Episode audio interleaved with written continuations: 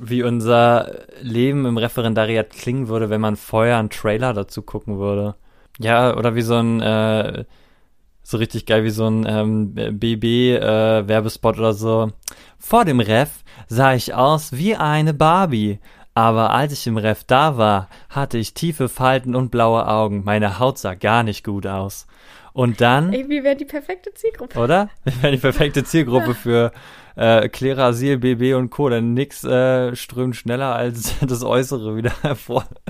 Und das dann hatte ich wieder ein Babypo-Gesicht. Trotz auch. Und man hat mir den Stress einfach nicht mehr angesehen.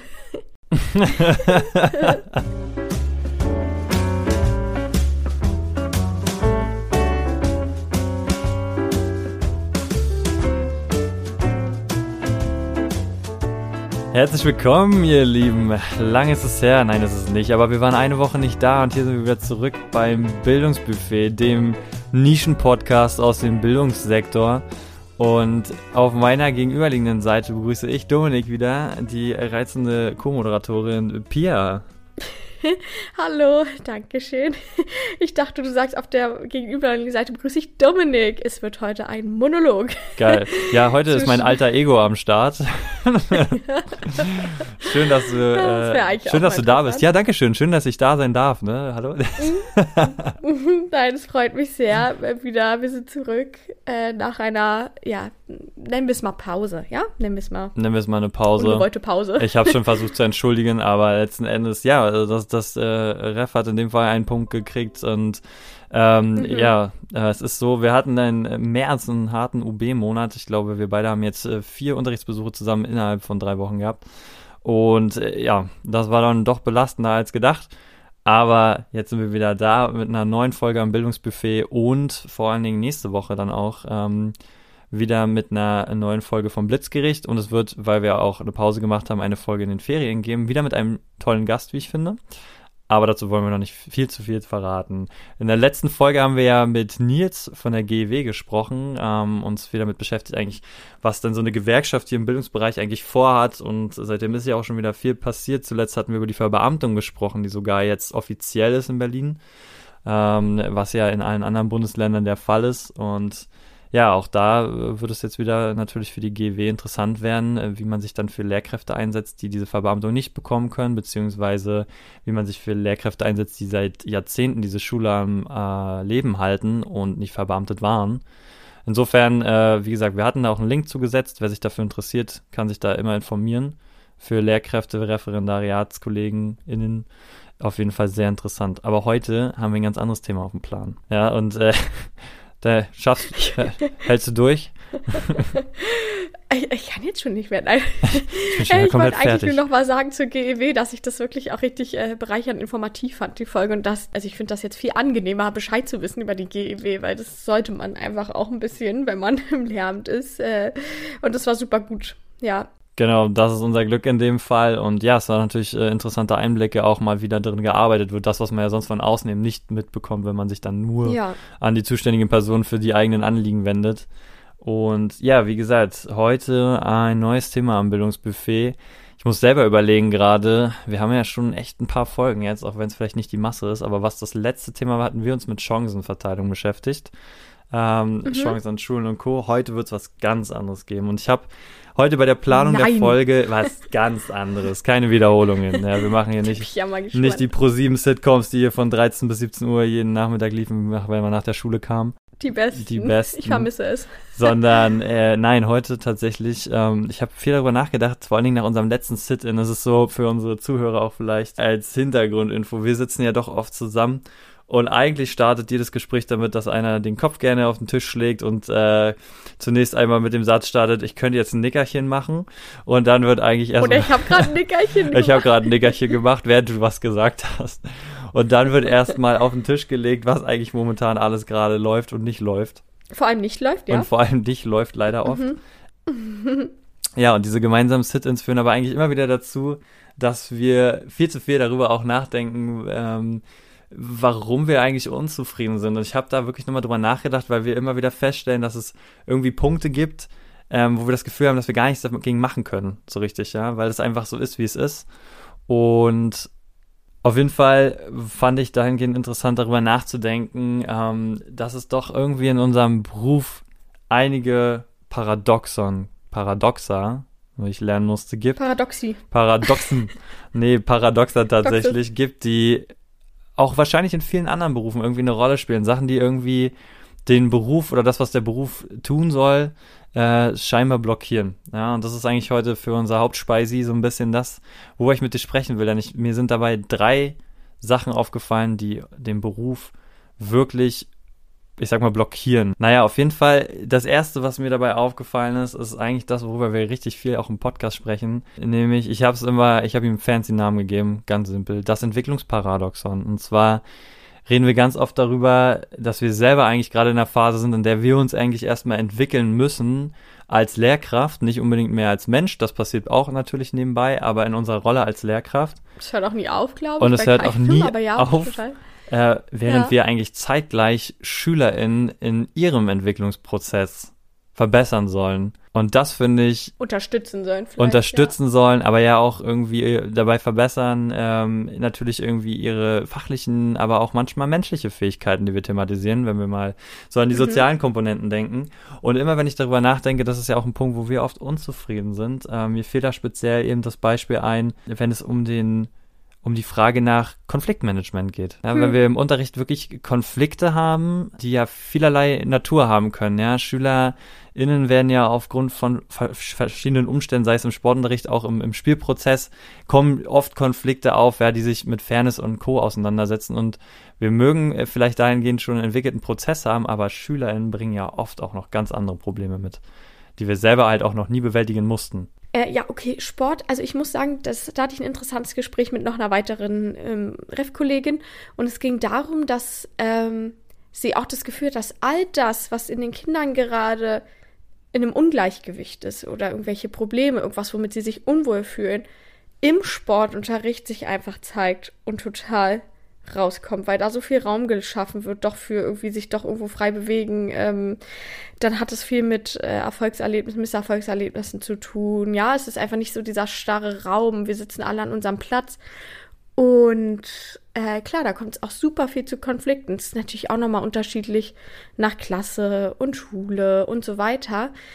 Aber also da merke ich halt auch, ne, wir lernen vieles über gewaltfreie Kommunikation und äh, müssen selbst das irgendwie anwenden, dann versuchen das bei den Kindern irgendwie ähm, ja das zu transportieren. Und gleichzeitig erwische ich mich auch immer wieder in Situationen, wo ich merke, das habe ich gerade gar nicht glücklich äh, gemeistert, diese Situation. Oder die waren jetzt total damit überfordert, dass ich jetzt den und die und die Frage gestellt habe, um irgendwie das äh, Problem zu lösen und so. Also da, da merke ich halt auch, und genau an den Punkten merke ich auch noch, oh, dass ich noch gar nicht so viel Übung darin habe, so Konfliktgespräche, also nicht alle halt, jede Art von Konfliktgesprächen irgendwie zu lösen. Da habe ich nicht ein Repertoire, auf das ich direkt zugreife und dann weiß, ah ja, da bringt es was, wenn ich jetzt Fragen stelle oder wenn ich das mal schilder oder wenn ich nur mit einem Kind rede, mit mehreren, was auch immer. Und da, da denkt man dann halt immer, diese Situation lief denn jetzt einfach nicht so gut. Nur weil ich einfach noch nicht so die Erfahrung mitgebracht habe. So, und so eine Situation hatte ich halt auch schon einfach oft. Und das hängt ja auch total damit zusammen, welche Probleme man selber schon in seinem Leben bewältigen musste Natürlich reden wir in der mhm. Theorie, mhm. in der Ausbildung darüber, verschiedene Probleme, Suchtproblematiken an den Schulen, ja, Gewaltproblematiken an den Schulen oder auch im Kontext Familie. Aber wenn dann plötzlich Schüler eben aufgrund, sage ich mal, von ja, und das muss man ja auch sagen, dass wir an unseren Schulen ja wirklich SchülerInnen verschiedenster Art haben, die alle äh, ihre Päckchen mitbringen, ähm, wie es halt mhm. eben bei jedem Menschen ist. Ähm, aber SchülerInnen, die sozusagen aufgrund von äh, häuslichen Schwierigkeiten, ja, also natürlich jetzt im schlimmsten Maß auch häusliche Gewalt vielleicht, selber auch zu Gewalt neigen, ja, da eben wir plötzlich als beratende Lehrkräfte, wir sollen ja sozusagen nicht diese Hauptaufgabe übernehmen, aber wir sind ja häufig die erste Anlaufstation, ähm, weil wir es ja vielleicht auch mitkriegen ähm, im Kontext ja. Schule, da plötzlich sozusagen diese Perspektive zu übernehmen, ja, zu, zu, zu erfahren, okay, wie fühlt sich das Kind, wo kommt das her?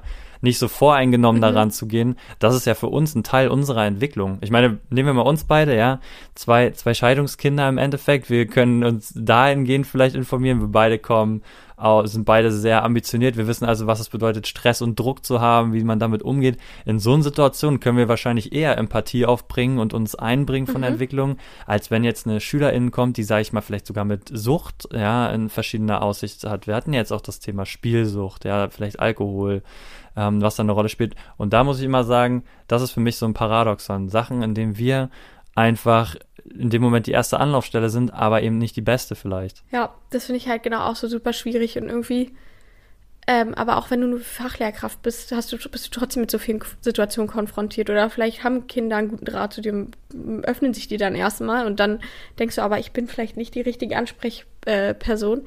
Da finde ich es auch sehr interessant, weil du es angesprochen hast dass du meintest, dass wir ja äh, auf irgendeine Art uns entwickelt haben, mit unterschiedlichen Problemen konfrontiert waren, irgendwo unsere Stärken und Schwächen haben. Das, äh, ich finde das Stichwort Psychoanalyse sehr interessant. Ich kenne ja jemanden, der äh, sozusagen eine, äh, eine Psychoanalyse im Rahmen einer Ausbildung sozusagen macht. Aber ich habe da auch schon mit anderen Ref-Kolleginnen und auch Freunden drüber gesprochen. Ich finde, das sollten eigentlich alle Menschen machen, weil genau damit würden wir total reflektieren, wieso nehmen wir die Situation gerade so wahr? Heißt, warum triggert mich das? Warum macht das äh, mich total wütend, dass die jetzt gerade diese Scherze machen? Und warum macht aber eine andere Situation, wo irgendwie, weiß ich nicht, die Bälle geschossen werden, obwohl sie es nicht machen, mich gar nicht so wütend? Ja, also sozusagen, dass wir bei uns eigentlich anfangen müssen zu hinterfragen, warum finden wir bestimmte Sachen schlimmer und weniger schlimm zum Beispiel? Und dann bringen wir auch noch die Erfahrung mit, dass wir vielleicht einfach eher wissen, wie wir auf bestimmte Sachen reagieren können, weil wir da aber eine klarere Vorstellung von haben, was uns da wichtig ist und nicht. Oder wie wir glauben, was äh, sozusagen richtig oder falsch ist. Wir werden dafür sensibilisiert, dass man hinter, also immer weiß, dass da ja was hintersteckt. Und das muss man halt irgendwie versuchen herauszufinden, ne? Aber das passiert ja alles simultan, ne? Also das ist ja, was ich meine mit diesem ja. Paradoxon. Wir, wir lernen das, während wir das anwenden sollen, ne? Ja, ja, total. Natürlich, genau. Naja, nicht mal und nicht mal unbedingt simultan, sondern dann hast du die und die Situation gehabt oder auch aus fachlich-didaktische bezogen. Dann hast du jetzt das thematisiert und erst äh, aber ein paar Monate später hast du das Thema jetzt irgendwie in einem Fachseminar oder sprich, äh, wird da mal in irgendeinem Hauptseminar darüber gesprochen oder hast du das Thema mal mit Ref-Kolleginnen, ne? Manchmal natürlich auch, weißt wenn Sachen passiert sind, in Anführungsstrichen, mit denen man unzufrieden war, äh, sei es irgendwie so eine Konfliktgesprächsführung, die nicht so gut lief und äh, ja, dann erfährt man erst am Ende was dazu. Gleichzeitig ist es, glaube ich, so ein Learning by Doing des Ref so zu 100 Prozent. Aber wiederum denkt man, ja, na gut, jetzt habe ich aber seit anderthalb Jahren oder habe ich dann diese Lerngruppe. Heißt es jetzt, dass die sozusagen, weil ich noch so sehr im Entwicklungsprozess war, dass ich die einfach gar nicht so gut fördern könnte, wie ich es gerne gemacht hätte? So haben die bei mir jetzt schlechtere Karten als bei einer anderen fertigen Lehrkraft gehabt. Und das ist halt alles nur schon äh, allein, sage ich mal, passiert das auf sozialer Ebene, was wir gerade besprochen haben. Ne? So die, das sag mal, äh, das Daily Business, ja, alles, was so zwischenmenschlich mhm. passiert. Das macht den Beruf aber auch interessant, um das mal vielleicht auch positiv umzukehren. Ne? Das war für mich zum Beispiel auch ein Grund, diesen Beruf zu wählen. Einfach diese, diese unerwarteten Situationen, die einen ja selber auch immer wieder herausfordern und weiterentwickeln, weil man gezwungen ist, irgendwie sich zu positionieren und halt auch zu versuchen, dann eben sich weiterzuentwickeln, um diese Situation beim nächsten Mal besser zu lösen. Ich merke das eben, ja. wie gesagt, immer wieder auch. Und das passiert ja auch fach auf fachlicher Ebene. Also erstmal glaube ich, es ist normal und es ist auch gut und dass wir jetzt darüber reden, dass man das wahrnimmt, dass man noch in einem Lernprozess steckt, ist gut. Und ich glaube, man kann sich auch irgendwo darauf vertrauen, dass man äh, Sachen auch, wenn man sie beim nächsten Mal besser macht, dass sie auch dann weiter einen positiven Effekt haben können und man jetzt nicht durch diese eine Situation da irgendwie sich was verbaut hat oder ja, aber was es ja auch noch so, wie gesagt, herausfordernd macht, du hast dann eine Lerngruppe, die hat bei weiß ich nicht wie viel weiteren Lehrkräften auch noch Unterricht. Und dann haben all diese Lehrkräfte nochmal, entweder sind auch in noch irgendwelchen Entwicklungsprozessen, weil noch ein Referendar, Referendarin oder weil eine Person sagt, ach, ich habe gemerkt, letztes Jahr mit meiner Lerngruppe, ich mache das jetzt mal anders, ich probiere mal was anderes aus bezüglich Classroom Management oder Konfliktmanagement. So, und dann haben, hat man aber vielleicht verschiedene Vorstellungen. Und dann kommt halt die Lerngruppe, kommen die Schülis halt von einer zu der anderen Lehrkraft und irgendwie wird das überall anders gehandhabt. So. Und dann denke ich mir, und das ist ja auch wiederum, finde ich genau da wichtig, dass man sich im Kollegium ja auf vieles, und es ist ja oft auch an Schulen so, dass man so eine bestimmte Basis gemeinsam schafft, so was geht, was nicht geht oder wie man was regelt. Aber man hat ja trotzdem so einen kleinen Raum, wo man halt einfach so handelt, wie man es selbst richtig hält irgendwie. Und aber das ist ja trotzdem eben bestimmt herausfordernd auch für die Lerngruppen. Und da denke ich mir aber wiederum, vielleicht ist das aber auch was Positives. Ich habe es jetzt als Herausforderung dargestellt, aber es kann auch was Positives sein, dass halt die Kinder dadurch auch einfach mehr Leute haben äh, mehr Lehrkräfte haben, wo sie auch sagen können, hey, da fühle ich mich wohl, da gehe ich hin, wenn ich ein Problem habe. Und es geht ja nicht, dass man sich bei jeder Lehrkraft so wohl fühlt. Ja, na klar, so. ne? Ich meine, das ist ja auch im, in unserem täglichen Umgang mit Menschen. Ja, ich meine, mit dem Erwachsenenwerden kann man eher für sich filtern, warum man das auch so empfindet und warum nicht. Mhm. Und äh, ich glaube, das fängt hier natürlich an in der Schule, ne? Spätestens da, wo man immer wieder damit konfrontiert ist. Ähm, ja. Aber was ich halt noch so meinte, ist auch, dass es ja viel auf zwischenmenschlicher Ebene und dieses Fachliche, das merke ich so oft in Geschichte. Ich weiß nicht, wie es dir so als Spanischlehrkraft damit geht, aber in Geschichte muss ich mir oft im Freundeskreis und Co. anhören, ach, Herr Geschichtslehrer, dass Sie das nicht wissen. So, und das ist oh. es, ne, das ist so dieses, ähm, dieser Herr Lehrer, oh, dieser Satz, ja, ja. ne, als, als, das ist, was ich meine. Wir entwickeln uns noch, ich habe super viele Themen in Geschichte, von denen ich einfach nicht komplett oder auch im Detail was weiß. Ähm, und da ich auch Politik parallel unterrichte, teilweise auch noch viel weniger und mich da oft selber erstmal reinarbeiten muss. Und ich soll sozusagen SchülerInnen vermitteln, was ich gerade äh, mir auch erst erarbeitet habe und das im gleichen Moment auch wieder reduzieren, sodass sie es besser verstehen können, da man ja oft das viel komplexer sich einliest.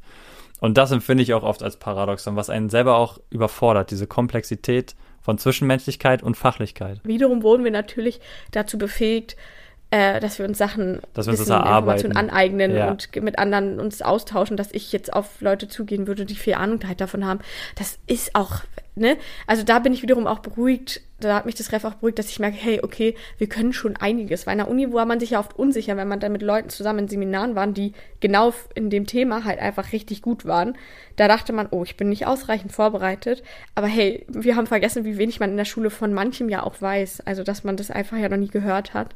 Definitiv. Also wie gesagt, das war ja auch so ein bisschen der Ausgangspunkt. Wir reden ja oft darüber auch im Podcast, äh, wie wichtig das eben ist. Und äh, ja, das war aber halt eben eins dieser Paradoxa, von denen äh, ich immer in unseren Gesprächen halt so mitbekommen habe, dass wir eigentlich immer über diese Punkte so ein bisschen diskutieren, weswegen wir auch unzufrieden sind, weil wir eben merken, wir sind noch nicht so weit auf dem Level, um die Situation zu lösen. Und das haben wir an dieser Stelle gemerkt. Aber auch so viele, ne? Ich habe so selten Ref-Kolleginnen erlebt, die sagen, oh nee, da floats bei mir. Das sind da mal so Kleinigkeiten, wo man sagen kann, hey, ich habe jetzt nach ein paar Wochen gemerkt, das funktioniert ganz gut. Ja. Und das, da muss man dranbleiben und dann habe ich gemerkt, das hat einen positiven Effekt. Das gehabt. ist halt die Dynamik aber, unseres Berufs, würde ich sagen, einfach. Ja, und gleichzeitig, ähm, ja, aber wiederum ist man dann immer wieder so dran gefangen und macht sich fertig. Das ist schon sehr schwer. Aber das äh, ein, ein zweites, was mir bei uns in unseren Gesprächen immer wieder auffällt, und ich glaube aber eben nicht nur uns so geht, sondern vielen anderen, wenn ich mir äh, unsere Fachkonferenzen, also die Konferenzen, in denen man über die Ausrichtung der Fächer in, in der Schule spricht, ist das Berufspflichtparadoxon.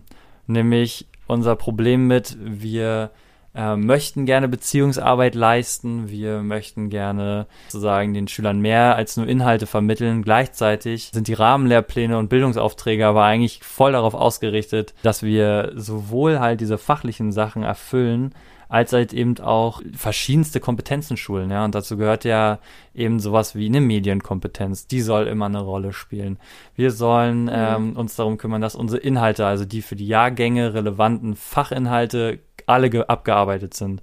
Und zeitgleich eben Soft Skills, ne, Sachen wie lese ich einen Text und so weiter. Und während diese ganzen Inhalte, die wir machen sollen, auf der einen Seite da sind, steht auf der anderen Seite eben dieses, wir sind immer noch ein sozialer Beruf. Wir arbeiten mit Menschen. So, wir sollen Beziehungsarbeit leisten und am Ende steht das aber, finde ich, diesem, diesem, dieser Zweckgemeinschaft komplett gegenüber. Nämlich, dass wir unseren Auftrag auch erfüllen sollen, der uns beruflich gegeben wurde, nebenbei. es ist, man kommt immer wieder so doll an Grenzen, auch allein durch irgendwelche Ausfälle von Unterricht, dass man erstmal merkt, auch wie kurz die Tage sind. Und das macht es ja so schwer, dann das trotzdem zu vereinen. Eine äh, ordentliche Beziehungsarbeit plus, ähm, dass ich aber die und die Themen abgedeckt habe und gleichzeitig das auf eine kompetenzorientierte Art gemacht habe, heißt, ich musste da mich vom Lehrbuch lösen und was eigenes machen, aber dann habe ich ja noch die Klassenarbeit und so und äh, genau, und dann möchte ich halt auch mal variieren in meinen Methoden und mehr hier und da. Und da kommt man gefühlt einfach nicht mit hinterher. So, es ist super schwierig. Und dann, finde ich, kommt man oft zu dem, dass man dann denkt, man macht vieles halt nur halbherzig dass wenn ich mich auf eine Sache so richtig konzentriere, die andere halt auf der Strecke bleibt. Ja, zum so. Beispiel die zwischenmenschliche Arbeit, ne? Ich meine, das passiert einfach ja. nebenbei in 90 Minuten mal. Genau, auch dieses mit so Gespräche danach zum Beispiel auch. Wie oft, ich kann ja auch Kinder jetzt nicht immer von ihrer Pause abhalten, aber ich kann ja auch nicht vor allen anderen das führen oder ich kann mhm. ja nicht, ne? Oder dann hat man eine Aufsicht und dann muss man doch los. Und äh, also all das ist mir auch, hätte ich niemals gedacht, da muss ich wirklich sagen, dachte ich vor dem Ref, oh nee, wenn sowas ist, dann werde ich viel mit den Kindern alleine reden. Aber also wie doll das auch organisiert sein muss und eben nicht immer der Raum dafür gegeben ist oder so mal Feedback im Unterricht oder genau eben mit den Kindern Einzelgespräche, so Feedbackgespräche, ja, was machen die anderen derzeit? Da findet man ja was, aber allein das stellt einen am Anfang vor Herausforderungen, finde ich irgendwie, sich diesen Raum zu nehmen, zu sagen, nee, ich mache jetzt halt einfach mal eine Doppelstunde nur dazu weil man dann wieder diesen Zeitdruck hat, um mit seinen fachlichen Inhalten voranzukommen. Letzten Endes habe ich es einfach jetzt gemerkt, an dem Beispiel, was du jetzt auch zur Planung gesagt hast, ähm, nach den Osterferien ja, sind noch ähm, praktisch gesehen sechs Wochen Schule. Und ich habe ja schon erzählt, mal so für die so Hörerschaft, um das zu verstehen, ich habe noch 21 Wochenstunden. Das sind halt Einzelstunden. Ja, manchmal ja, hat danke, man. dass du das mal aufdrückst. Genau, manchmal hat man ja zwei Doppel, also eine Doppelstunde besteht dann aus zwei Einzelstunden, das sind dann ja. 90 Minuten. Und manchmal hat man dann noch eine Einzelstunde, je nachdem, was für ein Fach man hat. Genau, ich habe noch sozusagen regulär 21 von den Wochen her gesehen mit einer Klasse. Davon bleiben aber nur noch 13 übrig. Ja, weil einfach so hier bei uns der mittlere Schulabschluss ansteht, das Abitur steht an, äh, Feiertage stehen an, Projektfahrten etc. Also die Schule ist ja so viel mehr als der Unterricht mit all diesen Zwischenterminen, die ja. dann noch stattfinden. Und das sorgt eben ganz schnell dafür, dass ich merke, verdammt, ich muss noch meine Inhalte schaffen. Irgendwie muss ich meine Inhalte noch schaffen, die eigentlich in 21 Stunden passen könnten, jetzt aber nur noch auf 13. Und in dieser Zeit müssen andere Sachen, die eigentlich noch zu unserer Pflicht gehören, nämlich zum Beispiel diese Soft Skills wie Medienkompetenz, ja, zu schulen, das passiert alles so unterschwellig. Natürlich darf man auch nie vergessen, deswegen ist dieser Druck eben auch vielleicht unnötig, den man sich macht, dass es in allen Fächern ja irgendwie passiert jedes Fach äh, kümmert sich ja auch über fachübergreifend über Sachen. Medienkompetenz ist ja kein, keine Sache von einem Fach, aber es gibt nee, eben auch genau, fachspezifische stimmt, Sachen. Ja, ne? Du, in ja. Spanisch zum Beispiel hast ja genau wie in Englisch auch Hörverstehen, ne? dass man äh, eben Sachen hört, bewusst hört. In Geschichte bei mir sind es ähm, zum Beispiel Bilder, Karikaturen, Sachen, mit denen man sich anhört. Und da bleibt eben so viel auf der Strecke. Und ich finde, das ist eben so ein Paradoxon, was auch oft für Unzufriedenheit sorgt, weil wir in einem Moment denken, ja, jetzt haben wir es mal richtig gemacht, in der Reihe machen wir das und, und wir stellen fest, ach ja, vom Rahmenlehrplan wäre jetzt eigentlich nochmal vorgesehen, dass wir uns auch noch um ähm, den Aspekt Mediennutzung kümmern oder vielleicht Gesundheitsförderung im Sport. Vor allem, genau, vor allem da merke ich halt auch immer wieder, dass ich eigentlich solche Sachen sehr gründlich gerne machen würde und über eine längere Zeit. Heißt Hörverstehen wirklich über Stunden hinweg. Aber das funktioniert halt. Also ja, das kann, ne? Kann sein, dass man sowas irgendwann mal machen kann, aber das ist halt, ähm, einfach so, so unglaublich schwer. Ja, du hast es halt auch gut dargelegt, was so alles dazukommt und dass man immer, ja, wie frustrierend es halt irgendwo auch ist. Ähm, also es ist halt genau einfach super schwer. Und ich frage mich manchmal, ob es daran liegt, dass wir auch noch nicht so routiniert sind, dass wir sozusagen, wenn wir irgendwie mehr Routine haben und mehr in der Lage sind, dieses diese Zeit, die wir haben, sinnvoller zu nutzen, ob das denn besser wird oder ob das einfach ein grundlegendes Problem darstellt im Lehrberuf. Das stelle ich mir auch oft die Frage und ich muss auch gestehen, ich, ich habe einfach auch, und das ist ja, glaube ich, völlig normal für uns jetzt in der Situation, aber auch noch kein Gefühl dafür, ob diese Aufträge, die wir alle haben, nicht auch einfach überfrachtet sind, ob wir sie unterschwellig irgendwie teilweise schon erfüllen. Dafür fehlt uns einfach, glaube ich, auch das Gefühl. Das ist wegen ja oft das Problem. Ja, aber da ist auch nochmal wiederum, fällt mir als, um jetzt mal was Positives auch nochmal zu sagen, ähm, ist mir im Ref aufgefallen, diese ganzen, wie diese Themen, so Differenzierung, Beziehungsarbeit, da dachte ich immer, das sind so, da gibt es zu jedem so eine, nicht wie eine Bibel, aber so wie so eine Wissens, äh, wie ein Lexikon zu jedem Thema dabei realisiert man mal erst, wo all das immer schon anfängt. Also, dass genau. Beziehungsarbeit genau. schon anfängt, dass ich das Kind mal frage, na, wie geht's dir eigentlich? Na klar. Und auch dann kurz mal zuhöre. Oder mal auf irgendwie die Harry Potter Federtasche eingehe und dann mir mal, also dann herausfinden, dass das Kind ja totaler Fan ist und immer jedes Wochenende einen Film guckt oder irgendwie sowas, ne? Und da fängt es ja schon an. Und ich dachte mal, Beziehungsarbeit ist nervig. Oh Gott, wie soll ich das machen? Soll ich jetzt immer mit allen und dann so? Und nein, es fängt schon bei Kleinigkeiten an, indem man sich für die Kinder zum Beispiel interessiert. Wirklich, ne? Und all das mal aufgreift, wenn man merkt, ihnen geht's nicht so gut oder und so weiter und so fort. Sich Sachen merkt, beim nächsten Mal nochmal nachfragt. Na, hast du dich wieder mit deiner äh, Freundin vertragen oder so? Also, und all das äh, gehört ja schon dazu. Und das finde ich ähm, ist was Beruhigendes auf eine Art. Absolut. Also das ist auch, was man sich immer wieder vergegenwärtigen muss, glaube ich, dass man wirklich viele kleine Dinge bereits tut, die da einen großen Beitrag zu leisten können. Dann komme ich mal zum äh, letzten, was wahrscheinlich so ein bisschen der, der dicke, der, das dicke Paradoxon heute vom äh, Hauptspeisi ist. Nämlich, ähm, und ich glaube, da diskutieren wir hier im Podcast auch schon viel drüber, ähm, aber es ist einfach das Systemparadoxon. Nämlich, die eine Seite, wir sind eigentlich schon daran interessiert und auch dazu beauftragt, individuelle Differenzierung zu leisten. Wir sollen uns darum kümmern, dass Schüler eigentlich an ihrem Stand abgeholt werden. Ja? Also das heißt, an der Bushaltestelle, wo sie stehen, sollen sie auch eingesagt werden. Schöne Metapher. Schöne Metapher, äh, oder? Schönes, nee, wie sagt man schönes Bild? Der eine steht noch an der Dorfbushaltestelle draußen im Speckgürtel Berlin, der andere steht schon in Mitte am Hauptbahnhof. Auf jeden Fall geht es einfach darum, die Schüler da mitzunehmen, wo sie sind. Und das vor allen Dingen nach Altersstand, obwohl wir auch selbst in der zehnten Klasse oder in der neunten Klasse erleben, dass die Schüler einfach in den verschiedensten Fächern völlig verschiedene Stände haben, auch was ihre eigene, ähm, sage ich mal, persönliche Entwicklung und fachliche Entwicklung angeht. Und auf der anderen Seite sind wir aber auch einfach vom System dazu beauftragt, diese Kinder auf eine Leistungsgesellschaft vorzubereiten, die ganz klar danach aussiebt und das eben durch Noten auch zu kennzeichnen. Und wir haben ja schon viel auch darüber gesprochen, dass es Alternativen gibt heutzutage, über die man sich bemühen kann, Benotungen fairer zu gestalten, vielfältiger zu gestalten, um einfach auch die verschiedenen Stärken der Schüler anzusprechen. Aber das Grundproblem, finde ich, bleibt das gleiche in dem Paradoxon. Schüler zu zeigen, ey, wir sind hier, wir wollen euch helfen, eure individuellen Fähigkeiten weiterzuentwickeln.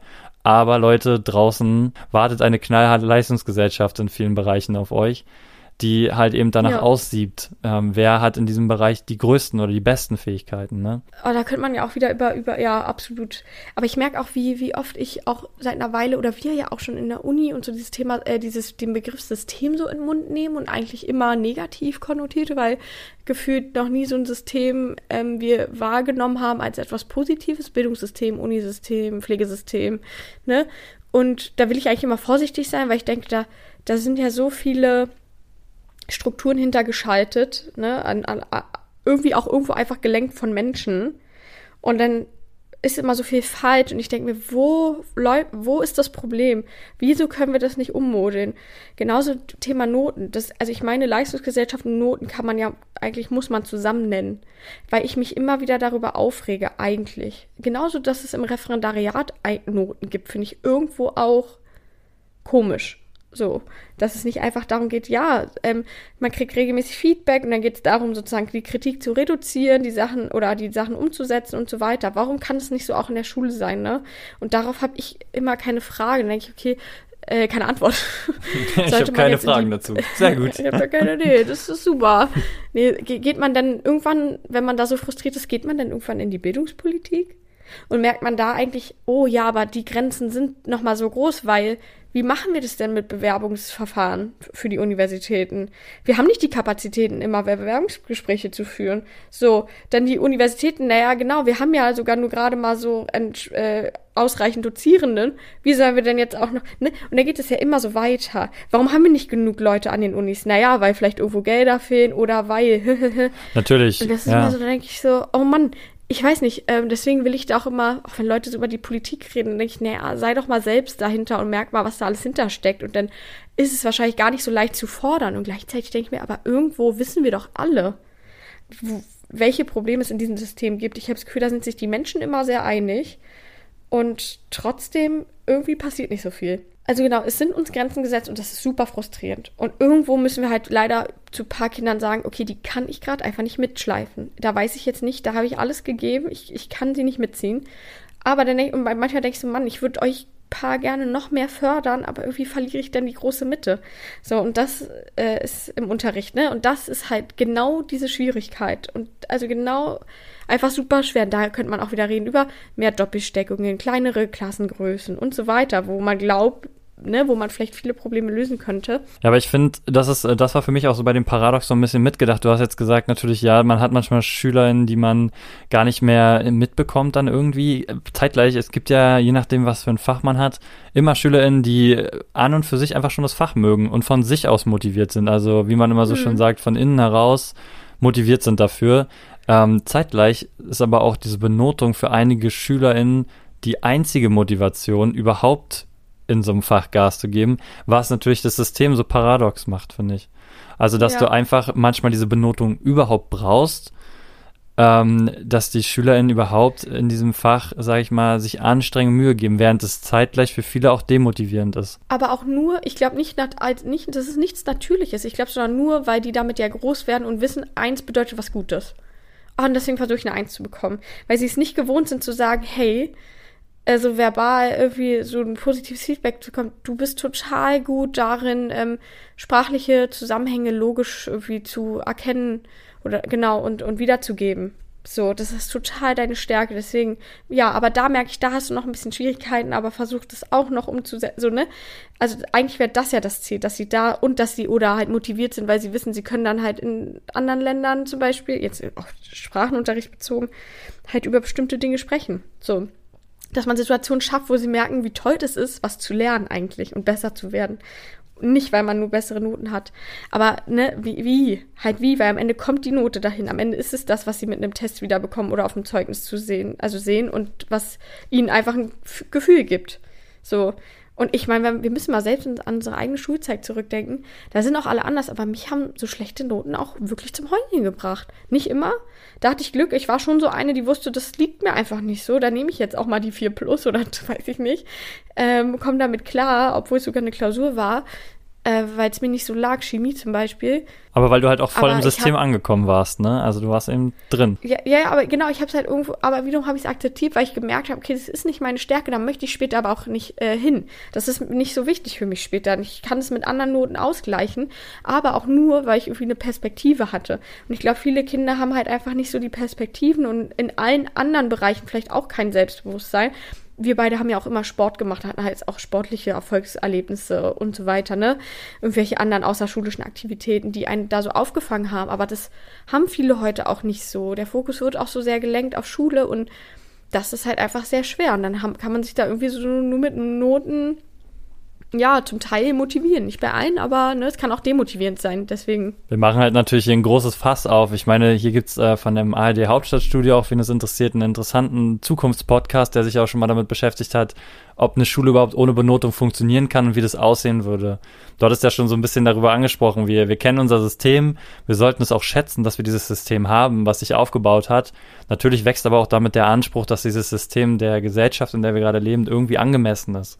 Ne, also die Frage, also ja. kann moderne Pädagogik ohne Noten funktionieren und wenn ja, wie?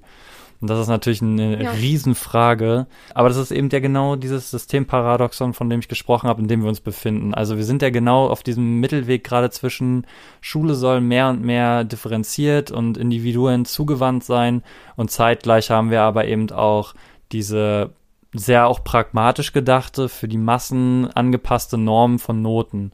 Ja, also irgendwie stell dir mal diese einfache Frage, ne, die wir uns ja aufstellen, wie soll das überhaupt laufen, wenn wir 25 bis 32 Kinder, was ja so eine Durchschnittsklassenstärke momentan in Berlin mhm. ist, individuell betreuen und bewerten sollten. Und das vor allen Dingen, wenn wir wenn, da alleine stehen im Unterricht. Genau, ja. während wir natürlich auch noch neun andere Lerngruppen haben. Ne? Also so im Schnitt hat ja jede Lehrkraft, glaube ich, so um die acht bis neun Lerngruppen ähm, bei einer Vollzeitstelle. Und das sind dann am Schnitt halt wirklich auch so 100 bis 200 Kinder das wird schnell voll. Und das ist natürlich, da hast du ja vorhin auch schon drüber gesprochen, einfach ein Ressourcenproblem.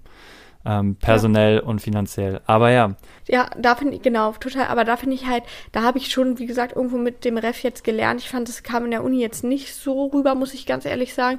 Aber in der Uni gelernt, sozusagen, warum es wichtig ist, über die Themen zu sprechen und was darüber zu lernen.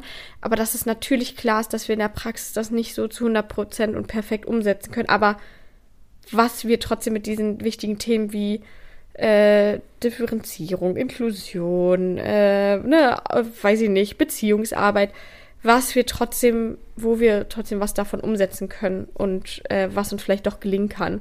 Und dass man gucken muss, okay, wie bin ich? Was kann ich davon umsetzen? Was passt zu meiner Schule, zu meiner Lerngruppe, zu meinem Fach vielleicht? Und dann sind da ja auch noch mal sozusagen ähm, werden da Unterschiede gemacht, aber es ist ja auch vielleicht gut, so, dass äh, du andere Möglichkeiten hast in Geschichte, die Kinder zu fördern, als ich jetzt in Spanisch oder so, ne? Sport hat ja auch anderes Potenzial als, weiß ich nicht, jetzt Mathe, ne? Dass man da auch nochmal guckt, dass ja nicht einfach eine Lehrkraft mit einer Gruppe einer Stunde alles leisten muss.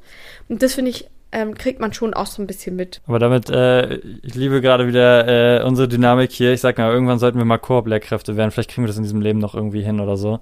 Ähm, weil du bist gerade mitten okay, in meine Nach Koop-Lehrkräfte sollten wir werden. Also welche, die zusammen unterrichten, mal in einer Klasse, weil du bist gerade ähm, hey, yeah. glanzvoll in meine Nachspeise gerutscht. Nämlich Nachdem danke. wir, wir haben mit, über, danke. Man sollte jetzt den königlichen Wink mit der Hand sehen, äh, aus, aus der T-Rex-Haltungsposition hier. Auch gut. Sondern diese, diese Paradoxa sind eben Teil dieses Berufs, Sachen, mit denen man jetzt mehr und mehr im Ref konfrontiert wird, die aber auch eben noch Lehrkräfte weit darüber hinaus beschäftigen ähm, und mit denen man sich immer wieder auseinandersetzen muss. Aber die Frage ist ja eben immer, wie geht man damit jetzt um? Und du hast ja schon eine ganz klare Sache genannt, die, glaube ich, im Kern auch die, sage ich mal, anfänglich schwerste Herausforderung ist aber dann eben zu allen weiteren Strategien beitragen kann, nämlich Akzeptanz. Man muss akzeptieren, dass es mhm. eben so ist. Das ist das System, in dem es gerade läuft. Und die Rahmenlehrpläne, und ich glaube, das gehört auch dazu, und das würde ich mal so als Strategie des Wissens irgendwie nennen, ist einfach zu wissen, okay, es gibt diese Rahmenlehrpläne, es gibt diese Bildungsaufträge, aber es gehört nicht zu unserer Mission, alle bis ins Detail als Einzelperson zu erfüllen.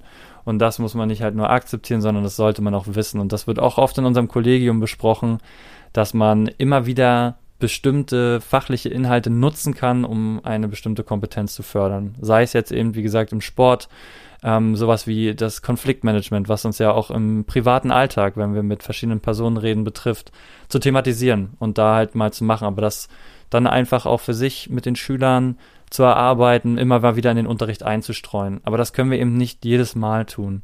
Und in einer anderen ja. Gruppe können wir eben thematisieren, ähm, wie es halt ist, wie sollte ich kritisch mit Medien umgehen, weil es gerade dazu passt, weil ich mich gerade vielleicht in Geschichte mit Pressefotos auseinandersetze und schaue, inwiefern Bildmanipulation heute dazu beiträgt, Informationen wahrzunehmen. Voll. Und eigentlich ist es doch total cool, wenn wir merken, dass wir irg dass irgendeine Kleinigkeit hängen geblieben ist. Dass sie irgendwie auf einmal ähm, dann einen äh, reflektierteren Umgang mit haben oder selbst irgendwelche Erkenntnisse äh, bekommen oder eben sich nicht weniger, also sich weniger beleidigen oder also so all das. Wir nehmen auch die kleinen halt Brötchen. Halt schon, ja, genau, aber es muss man halt einfach Total. auch so, glaube ich. Also ist wichtig. Und ich finde das ja auch spannend. Ja. Ich habe das ja vorhin schon mal gesagt und ich sage das immer gerne wieder. Ich finde das eigentlich auch spannend. Wir sagen zwar oft, ach, ist auch anstrengend, aber am Ende, sind wir mal ehrlich, ist es auch spannend, denn jede Lerngruppe ist so anders. Wir kennen durch deine Lerngruppe, haben wir immer schon in den Podcast-Folgen ein bisschen gehört. Manchmal, und das ist eine weitere Strategie, ist es auch einfach wichtig, Prioritäten zu setzen.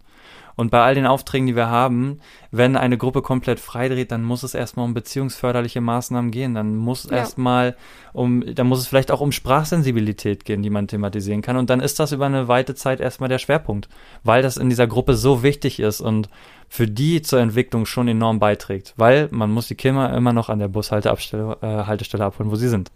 Oh, schöne, schöne Brücke. Aber das sind, finde ich, schon Strategien, die wir uns eigentlich erarbeitet haben in den letzten Wochen im Ref. Also das, das, da fühlt man sich dann auch gut, wenn man merkt, es funktioniert. Aber man hat halt nach wie vor auch, das muss man halt wissen, diese Momente, wenn man was nicht so gut meint, gemacht zu haben, dass es einem da auch einfach nicht so gut geht, aber dass man sich da auch wahrscheinlich dran gewöhnt, sich distanzieren muss, halt immer natürlich reflektieren muss und auch versuchen muss, sich dazu verbessern oder ja. In jedem Fall war das heute eine sehr philosophische Folge, mal nachdem das Bildungsbefehl zuletzt eine kleine Pause hatte. Ähm, und ich habe das Gefühl, wir sind alle Folgen immer relativ philosophisch, aber nein, ja. Das stimmt, mhm. aber äh, heute haben wir natürlich mal so ein bisschen nicht nur Ausbildung, sondern auch persönliche äh, Grenzen hier aufgebrochen. Und ja, das stimmt. Ich kann mir ja nur sagen, wie so ein kleiner Influencer von YouTube, ähm, like und subscribe. Nein, aber wir freuen uns natürlich immer über Bewertungen des Podcasts. Oh. Folgt uns gerne auf Instagram, wo wir auch immer ähm, unsere, eure Meinung zu den Folgen und auch gerne Vorschläge für neue Folgen entgegennehmen. Und natürlich auch, ähm, ja, wenn, wie gesagt, wir suchen immer spannende Gäste. Nächste Woche wird wieder jemand bei uns hier sein, den wir dann in den Ferien in der Folge hören können. In diesem Sinne, wir haben jetzt schon ganz schön lange Pause zur letzten Verabschiedung gehabt. Ich weiß nicht, ob wir besser geworden sind. Zum Ende hin wird es einfach, einfach immer cringy. Ich glaube, wir sind nicht besser geworden. Ich finde, ich würde noch mitgeben, das, was wir, finde ich, heute thematisiert haben, könnte man, glaube ich, auch sehr viele Berufskontexte noch anwenden, ist mir gerade aufgefallen. Definitiv. Und das sollte man mit sich grundsätzlich mehr, wie sagt man nicht, sich Sachen verzeihen, aber auch zugestehen. Und das, äh, damit würde ich dann gerne die Leute jetzt hier aus diesem Podcast heraus verabschieden. Ja, ich wollte gerade sagen, damit könnt ihr jetzt den letzten Schluck aus eurer Teetasse trinken oder macht euch auf, wie wir jetzt zum Abendbrot. Die Schuhe anziehen. Die Schuhe anziehen und noch einen Spaziergang mit dem Hund machen oder mit Oma. Ja. Was man halt noch so macht. Genau. Am Sonntag. Ja, klar. Oder halt schlachten. So. Schlachten? Wie, vielleicht schlafen. Ah. So, vielleicht noch, wie ich jetzt. Noch, noch, noch schnell eine Runde schlachten. Ach, na gut, dann äh, ja, wünsche ich dir auch noch einen äh, schönen Abend. Danke, kann ja. Man so sagen. Ja, kann man so sagen. Ja, wir sehen uns dann nett. beim nächsten Mal. In der nächsten Runde. Beim Bildungsbuffet. Hier, ja, du und ich. Wenn wir uns beim, ne? Blitz, beim Blitzgericht gegenseitig auseinandernehmen. Oh, freue mich drauf. Freue mich schon auf die fünf. Na gut. In dem Sinne, ihr Lieben. Dann bis demnächst. Macht's gut.